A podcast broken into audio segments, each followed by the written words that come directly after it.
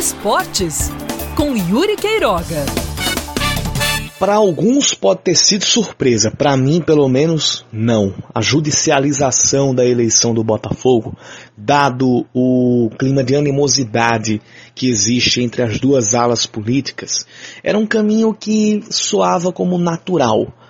A gente teve, faltando menos de 72 horas para a eleição do Conselho Deliberativo, mais da metade da lista enviada pelo grupo de oposição sendo impugnada pela comissão eleitoral.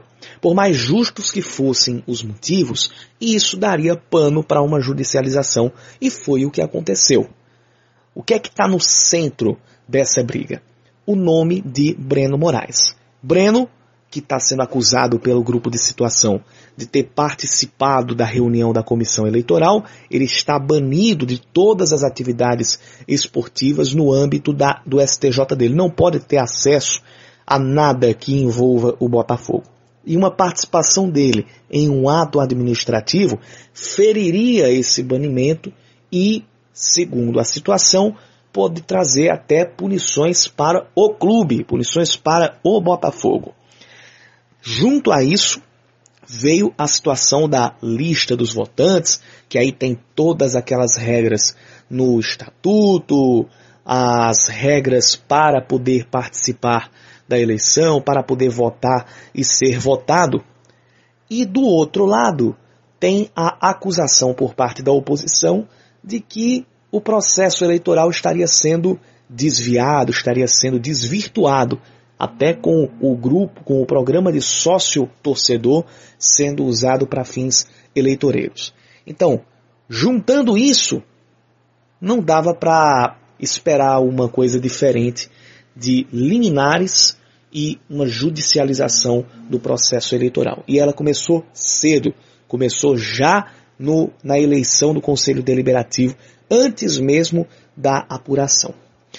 Bom, pelo menos nesse fim de semana, o jogo foi antes da, da, dessa, dessa confusão, o jogo foi antes da eleição do Conselho Deliberativo, que não aconteceu, que foi jogada agora para domingo que vem, pelo menos em campo não houve um impacto em cima do Botafogo. Pelo contrário, Botafogo voltou a vencer, ganhou a primeira em casa, ganhou do Ferroviário. Agora o Belo vai para duas partidas fora de casa complicadíssimas diante de Manaus e de Santa Cruz. Já está no meio dessa briga judicializada. Resta saber se haverá impactos para dentro de campo ou se vai acontecer aquilo que nós já falamos há muito tempo, que é a receita para que o Botafogo não entre em parafuso. O ambiente administrativo, a crise administrativa não entrar em campo.